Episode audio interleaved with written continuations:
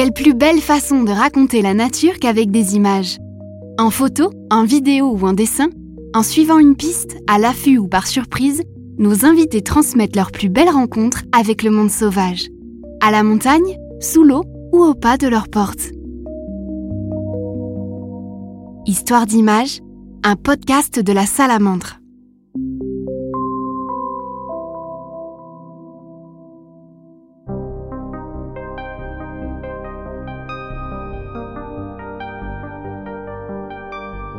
Dans les campagnes d'Europe, la biodiversité s'érode en raison de l'agriculture intensive et de la destruction des milieux naturels. Heureusement, il y a aussi des histoires qui donnent de l'espoir et méritent d'être racontées. C'est le cas de celle du faucon cresserelle, un petit rapace caractéristique du milieu rural. Autrefois menacé jusqu'au point d'avoir presque disparu, cet oiseau est désormais de retour en France et en Suisse, grâce à la ténacité d'une poignée d'ornithologues motivés et à la complicité d'agriculteurs impliqués. En Suisse romande, l'ornithologue Jacques-Jean Monod a installé plus de 270 nichoirs pour le faucon cresserelle. En 2018, il propose au photographe Benoît Renevet de travailler sur le retour du rapace dans les campagnes helvètes. Benoît a ensuite passé 4 ans à photographier le faucon de l'espoir.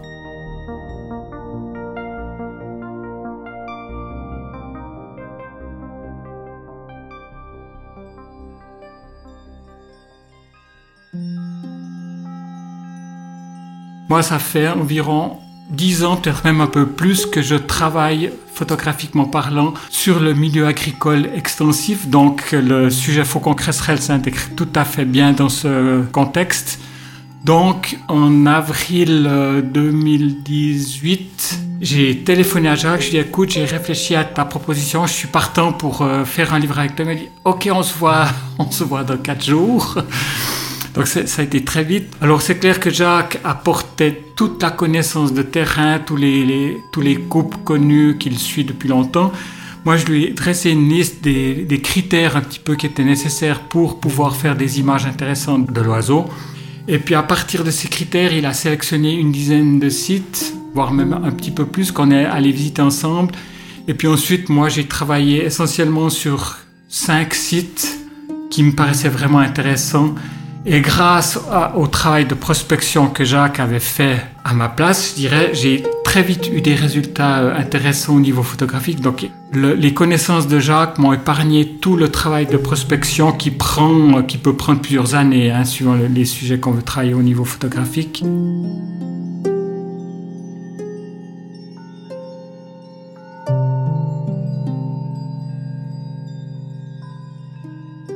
La première saison de, reproduction, euh, j'ai collecté des images déjà intéressantes, mais dans le cadre de ce projet, j'avais envie vraiment d'aller dans l'intimité de l'oiseau. Il niche dans des nichoirs, dans des, caisses aménagées par les ornithologues, donc j'avais envie de pouvoir euh, être le témoin de ce qui se passe dans ces nichoirs. Et pour ceci, j'ai dû aménager quelques nichoirs, donc Là, ça, j'ai dû attendre la saison hivernale pour modifier l'arrière de quatre nichoirs. Et lors de la deuxième saison de reproduction, j'ai pu travailler sur ces nichoirs que j'avais transformés, qui me permettent un accès facile depuis derrière sans déranger les oiseaux. Parce que c'est clair que dans ce genre de situation, la sécurité de l'oiseau prime avant tout. Donc je voulais pouvoir travailler en toute quiétude sans déranger l'oiseau, donc pas de bruit, euh, qu'il ne me voie pas. Et ça a très bien marché. Au début, c'était c'était un petit peu l'inconnu. Je me dis, est-ce que l'oiseau va accepter? Bon, déjà, je me suis équipé d'un appareil qui ne fait absolument pas de bruit, parce qu'il faut bien s'imaginer que lorsque je travaille euh, dans le nichoir, la lentille frontale de mon objectif Parfois, la queue de l'oiseau s'appuyait sur la lentille frontale. Je, suis très très près. Donc si tout à coup l'oiseau entend un clac à, à, quelques centimètres de lui, il peut réagir violemment. Donc euh, j'avais résolu ce problème par l'acquisition d'un nouveau boîtier euh, insonore. Et puis, euh, je devais apporter aussi un peu de lumière parce que la, la lumière vient de l'entrée du nichoir, donc c'est une lumière à contre-jour, donc j'étais toujours dans la pénombre. Donc là aussi, est-ce que l'oiseau va accepter euh, C'était un petit peu le, mystère pour moi. Donc les, premiers essais, j'ai d'abord euh, mis mon appareil derrière une vitre que j'avais installée sur l'arrière du, du nichoir. Le tout, évidemment, j'étais moi complètement caché avec un tissu sombre. Il y a juste la lentille qui appuyait contre le verre. Et puis très vite, je me suis rendu compte que j'avais des reflets sur ce verre à cause de la lumière qui arrivait depuis derrière, donc ça jouait pas. J'ai dit bon, ben, il faut que je retire ce verre. C'était un verre coulissant sur un espèce de petit rail. Donc j'ai retiré ce verre. L'oiseau a parfaitement accepté. J'ai pu faire mes premières images comme ça euh, de l'oiseau en silhouette sur fond lumineux. Et puis après, après quelques images, je me dis, bon, maintenant je vais allumer le...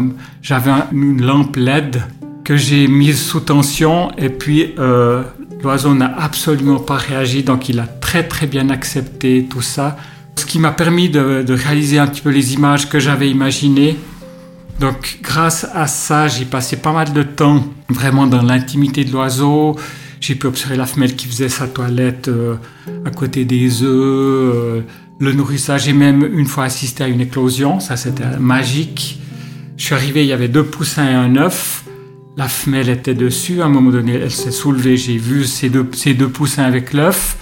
J'ai fait quelques images et puis une heure après, elle a de nouveau pas mal bougé. J'ai vu un, poussin tout mouillé sur le flanc de la femelle. Donc l'éclosion du troisième œuf avait eu lieu. Donc ça, c'est vrai que c'est des moments absolument magiques.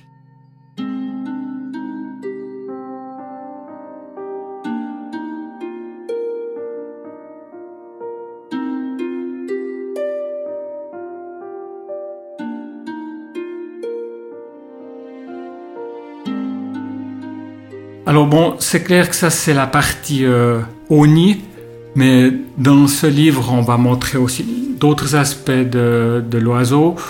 Donc j'ai aussi fait des, images à proximité du site de reproduction. Alors l'avantage sur le site de reproduction c'est qu'on sait que l'oiseau va, venir ici.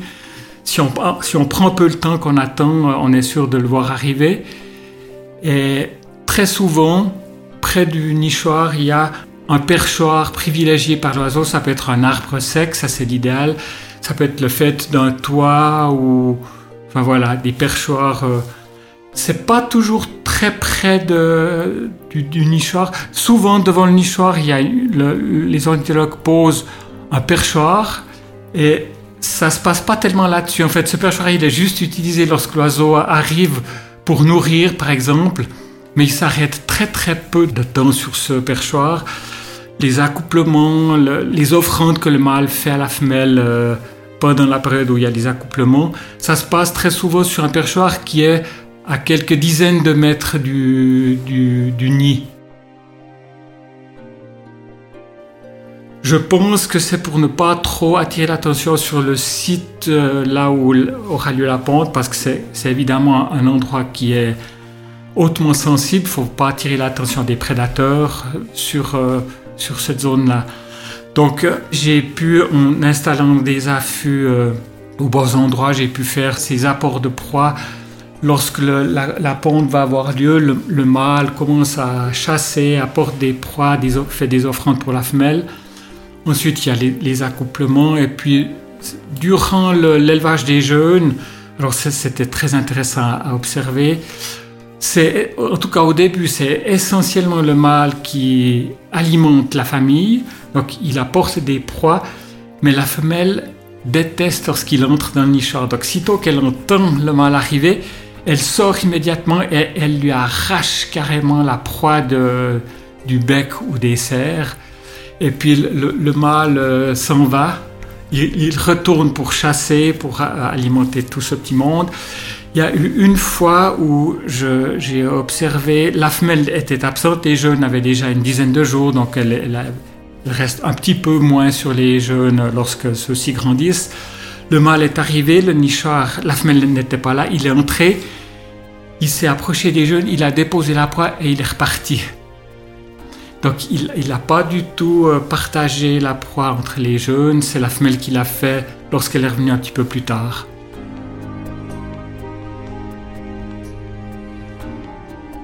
Donc c'est vrai que lorsqu'on passe du temps à faire des images, on observe des comportements, des choses que les ornithologues ne voient pas parce qu'eux ont, euh, en l'occurrence, à 270 nichoirs à visiter, donc il n'a pas le temps de rester une heure ou deux auprès de chaque euh, couple.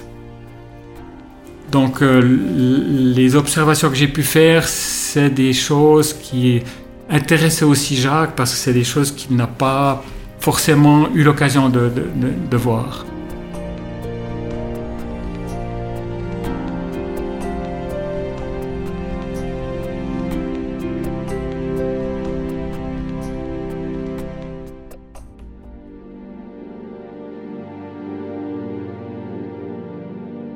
J'ai fait facilement, je dirais en moyenne 4 visites par semaine de 3 à 4 heures. Donc il faut quand même, même en ayant vraiment de bonnes conditions, en ayant l'oiseau euh, avec certitude et tout, c'est quand même beaucoup de temps parce que d'une part, les nourrissages ne sont pas aussi fréquents que pour un, un passereau, par exemple, qui nourrit ses poussins avec des insectes. Il y a peut-être un nourrissage par heure. Et puis, euh, il peut y avoir un nourrissage où, la, femelle se positionne de façon pas idéale, où elle, masque peut-être les poussins, donc là, il n'y a pas d'images qui sont réalisées.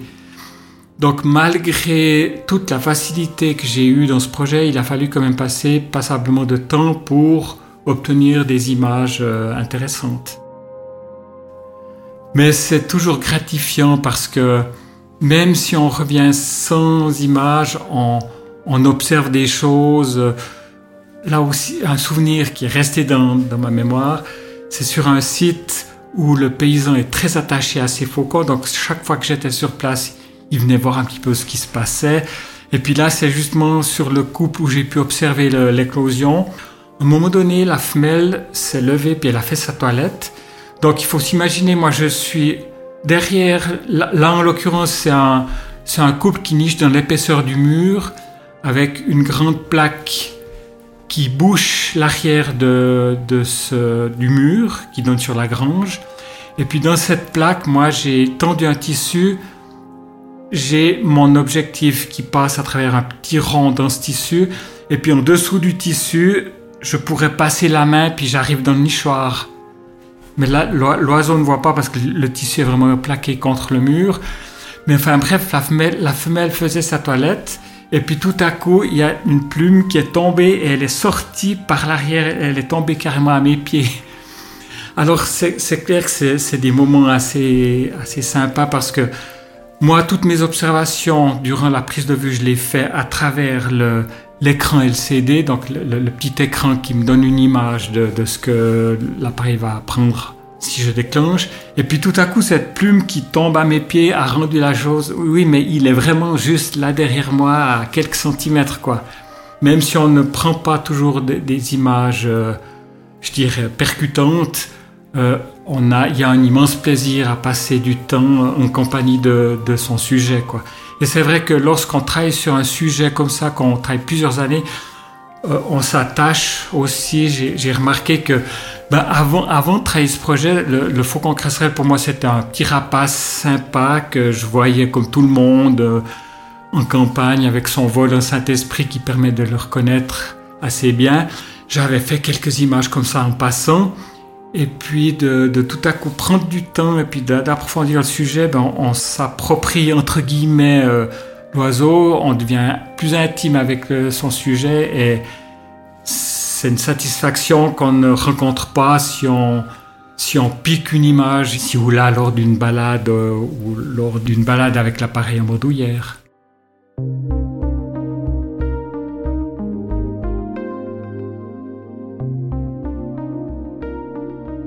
Le livre va montrer l'oiseau et la campagne à toute saison. Donc pour cela, il me fallait évidemment aussi des images euh, hivernales donc hivernal pour moi c'est idéalement avec la neige. Et puis euh, ça n'a pas été facile. Bon, d'une part c'est une période où les oiseaux sont beaucoup plus vagabonds, plus difficiles à approcher. Et puis on, a de moins en moins de neige quand même euh, chez nous. Donc c'était un petit peu difficile. Euh, j'ai quand même pu faire une ou deux images. moi j'habite au pied du Jura. L'hiver passé on a eu quelques fois un peu de neige il y avait des faucons. Alors, le problème, c'est que sitôt qu'il y a de la neige au pied du Jura, s'il n'y en a pas sur le plateau, les, oiseaux descendent et vont chasser dans les zones qui sont dégagées. Mais j'ai quand même eu euh, une ou deux journées où il y avait un peu de neige tout près de chez moi et il y avait encore un ou deux faucons qui, qui essayaient de, trouver à manger dans les, les alentours. Donc ça, ça n'a pas été facile. Mais c'est intéressant de, de, tester, de chercher quand même euh, l'image. Alors c'est vrai que sitôt que les gens savent que vous travaillez sur un sujet, tout à coup vous avez dit ah je connais un couple, euh, il y a chez ma belle-sœur, etc. Donc là j'ai eu des contacts avec euh, des gens qui ont un couple de faucons cresserelles qui nichent dans un bac à fleurs sous une fenêtre, sous la fenêtre de leur chambre à coucher. Donc lorsque j'ai appris ça, je me disais, ben voilà, ça c'est une situation intéressante qui peut être euh, un plus pour le livre. Donc j'ai téléphoné, dit oui, alors vous êtes le bienvenu. Bref, je, suis allé sur place et puis euh, j'ai eu accès à la chambre à coucher, j'ai pu installer mon, mon, équipement et puis faire quelques images de ces oiseaux euh, qui nichent justement dans un bac donc c'est une caisse en bois couverte de terreau et puis là, les faucons sont installés là. Mais il n'y a pas de fleurs, hein. il y a juste un couple qui niche de façon régulière avec, euh, il y avait une, belle niche, je sais plus c'était 5 ou 6 poussins. Euh, il y a aussi un site assez particulier, c'est à Estaïla, qui a l'ancien réservoir d'eau qu'on appelle euh, le château d'eau. C'est une espèce de grande tour qui est un petit peu en dehors de ville. Elle est à l'interface ville-campagne. Et là, il y a une vingtaine d'années, des ornithologues ont posé un nichoir. Donc, c'est, j'ai passé pas mal de temps. Alors, pour vous dire que c'est pas toujours euh, hyper euh, excitant les situations de prise de vue. Là, je, suis entre quatre murs, enfin, c'est plutôt six murs parce que c'est un, hexagone en béton. Donc, je suis entre six murs de béton. Et il y, a une fenêtre euh, dans un de ces murs avec un nichoir qui a été posé sur le bord de la fenêtre. Et là, je photographie depuis l'arrière. Mais voilà, donc j'ai passé des heures euh, entre ces six murs de béton avec... Euh, lorsque je recevais par hasard un téléphone et que je parlais, donc il y a une, résonance. C'était assez, assez irréel comme ça.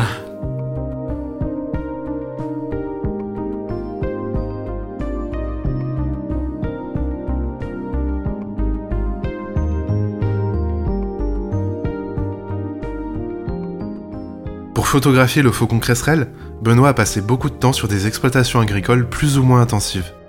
Il a pu rencontrer des agriculteurs qui s'impliquent dans la préservation du rapace. Ce biologiste de formation nous livre son regard sur ce milieu où nature et culture cohabitent, tant bien que mal.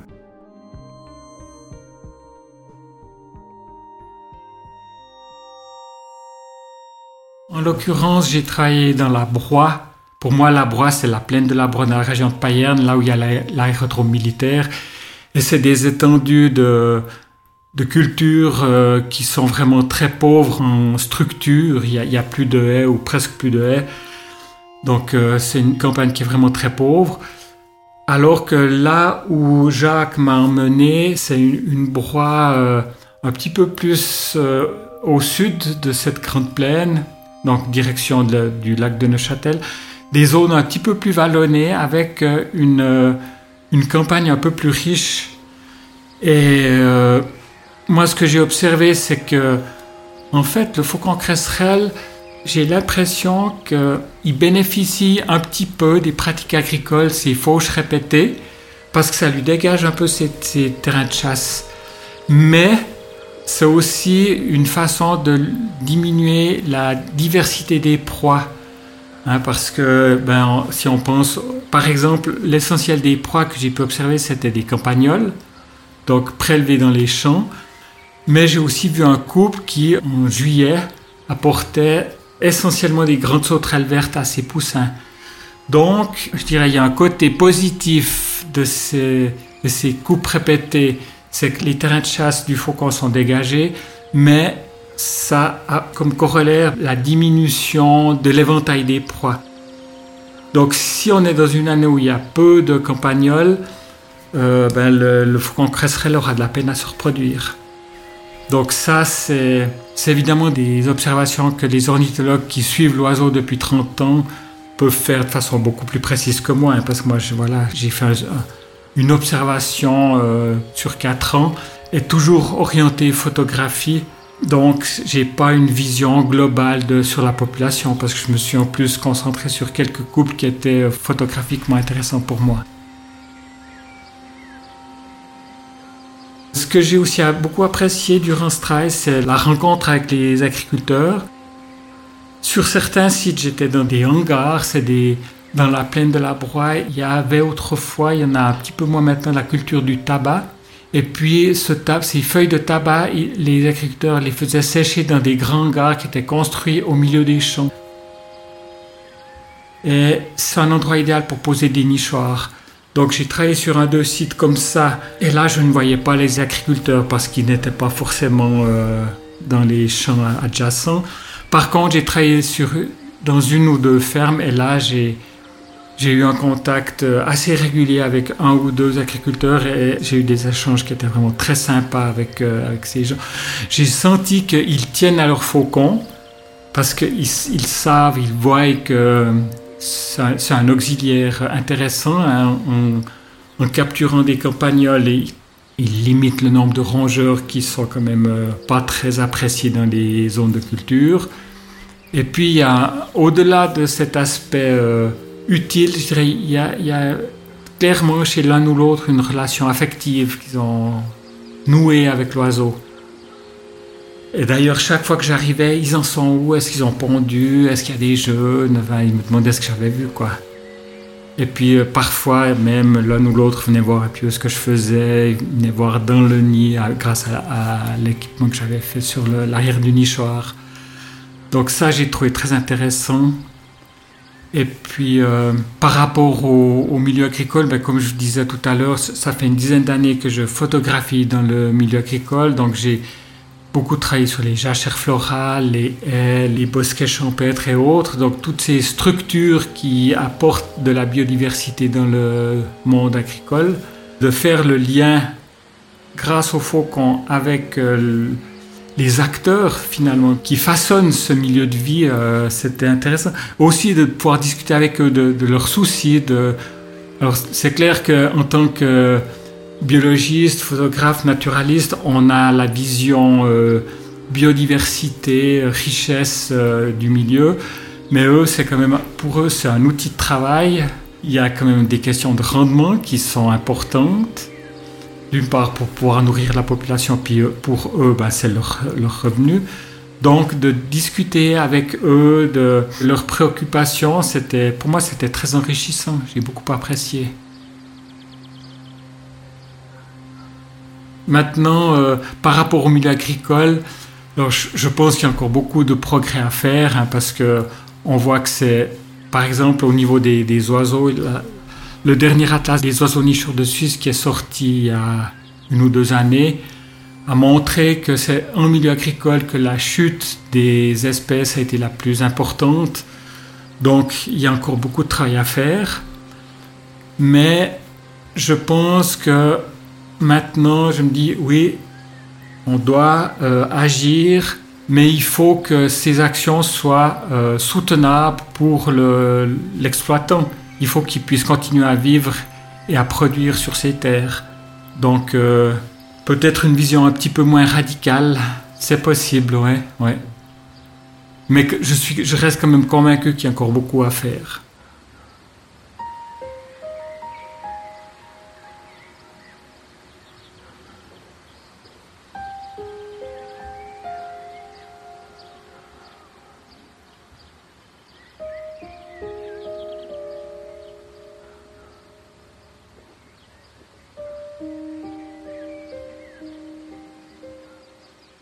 En plus de son travail de photographe, Benoît Renevet est auteur pour des publications variées sur la nature, dont la revue Salamandre. Pour lui, il est nécessaire de diffuser la beauté de la nature au plus grand nombre. Dans mon travail de sensibilisation à la nature, ben, j'utilise comme outil la photographie, mais aussi le texte. Donc je rédige aussi des textes qui accompagnent mes images. Et c'est quelque chose que que je vais continuer à faire aussi parce que je pense que grâce à l'image, grâce au texte, on peut toucher la sensibilité des gens. Euh, je ne crois pas trop aux, chiffres et aux, quantifications. Alors, pour les politiciens, parfois, il faut, euh, il faut montrer que la, nature a une valeur économique. C'est comme ça qu'on peut faire passer des fois des, lois, parce que tout à coup, il y a un intérêt économique dans la nature. Mais le, grand public, je crois qu'il est, davantage sensible à l'aspect émotionnel que peut provoquer l'observation d'une belle fleur, d'un animal. Alors après, les outils qu'on utilise, ils évoluent, enfin on le voit. Parce que le, problème souvent, lorsqu'on reste dans les créneaux traditionnels, on, va s'adresser toujours à des convaincus. Donc ceux qui ont l'habitude de venir dans des centres euh, nature, par exemple, ceux qui vont s'abonner à la revue Salamandre. Donc si on veut toucher un public différent, ben, le fait de d'aller par exemple sur ces, nouveaux euh, moyens de diffusion tels que YouTube, Facebook et les réseaux sociaux, je pense qu'on peut toucher d'autres personnes. Finalement, on peut faire de la sensibilisation à la nature, à la beauté de la nature, à sa richesse par l'image, par le texte que fait la salamandre, entre autres. Et c'est un travail de longue haleine. Moi, ça fait, euh, ça fait maintenant 40 euh, ans que je travaille euh, dans ce domaine-là. Et si je fais un bilan de la situation de la nature maintenant et que je la compare à il y a 40 ans, la nature a perdu malgré tout notre travail. Alors elle aurait peut-être perdu encore plus si on n'avait pas été présent, mais parfois, c'est vrai que ça peut être décourageant, mais il faut... Bah, disons que voilà, cet exemple du faucon montre qu'il y a quand même de, beaux exemples, qu'on on peut agir de façon positive. C'est pareil là, en venant tout à l'heure, depuis le train, j'ai vu... Euh, un ruisseau renaturé que je vois chaque fois lorsque je viens en train à Neuchâtel, donc ça fait plusieurs années. Donc c'était avant un canal rectiligne absolument stérile. Maintenant, c'est devenu un petit ruisseau qui meandre avec une végétation riche. Donc euh, là aussi, on voit qu'on peut faire des progrès, on peut agir en faveur de la biodiversité et je crois qu'il faut, il faut rien lâcher.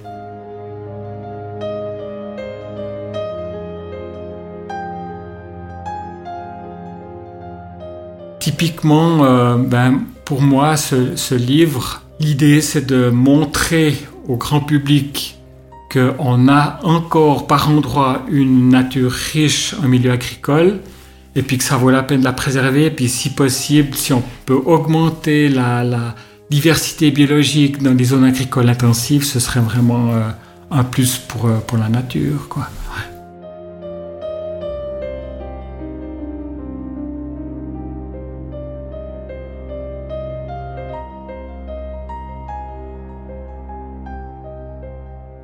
Découvrez les photos de Benoît Renevet dans le livre Le Faucon de l'Espoir, un ouvrage de la collection Histoire d'images à commander sur boutique.salamandre.org.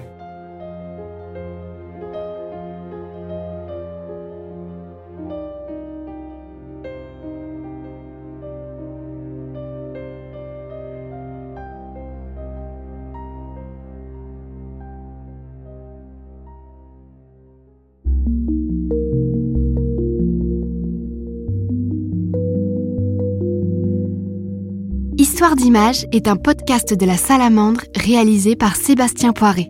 La musique et le mixage sont de Xavier Santamaria. Pour ne manquer aucun épisode, abonnez-vous à Histoire d'image sur votre appli de podcast préféré ou abonnez-vous à la revue Salamandre pour pouvoir écouter chaque nouvel épisode tous les mois en avant-première.